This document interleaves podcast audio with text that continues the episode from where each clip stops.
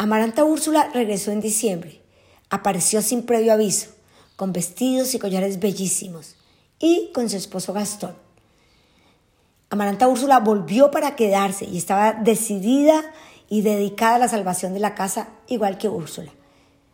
Aureliano se mantenía encerrado en el taller y absorto en sus estudios. Amaranta Úrsula acabó con las hormigas, revivió las flores, abrió las puertas y las ventanas. Su marido se moría de amor por ella y le cumplía todos los deseos. Una mañana Amaranta Úrsula entró al taller y empezó a conversar con Aureliano.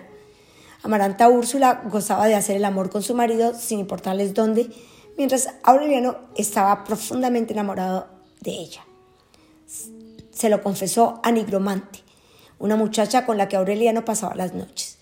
Un día, mientras el marido de Amaranta escribía cartas a sus amigos, Aureliano entró en la alcoba de su tía y empezaron una relación de amor apasionado.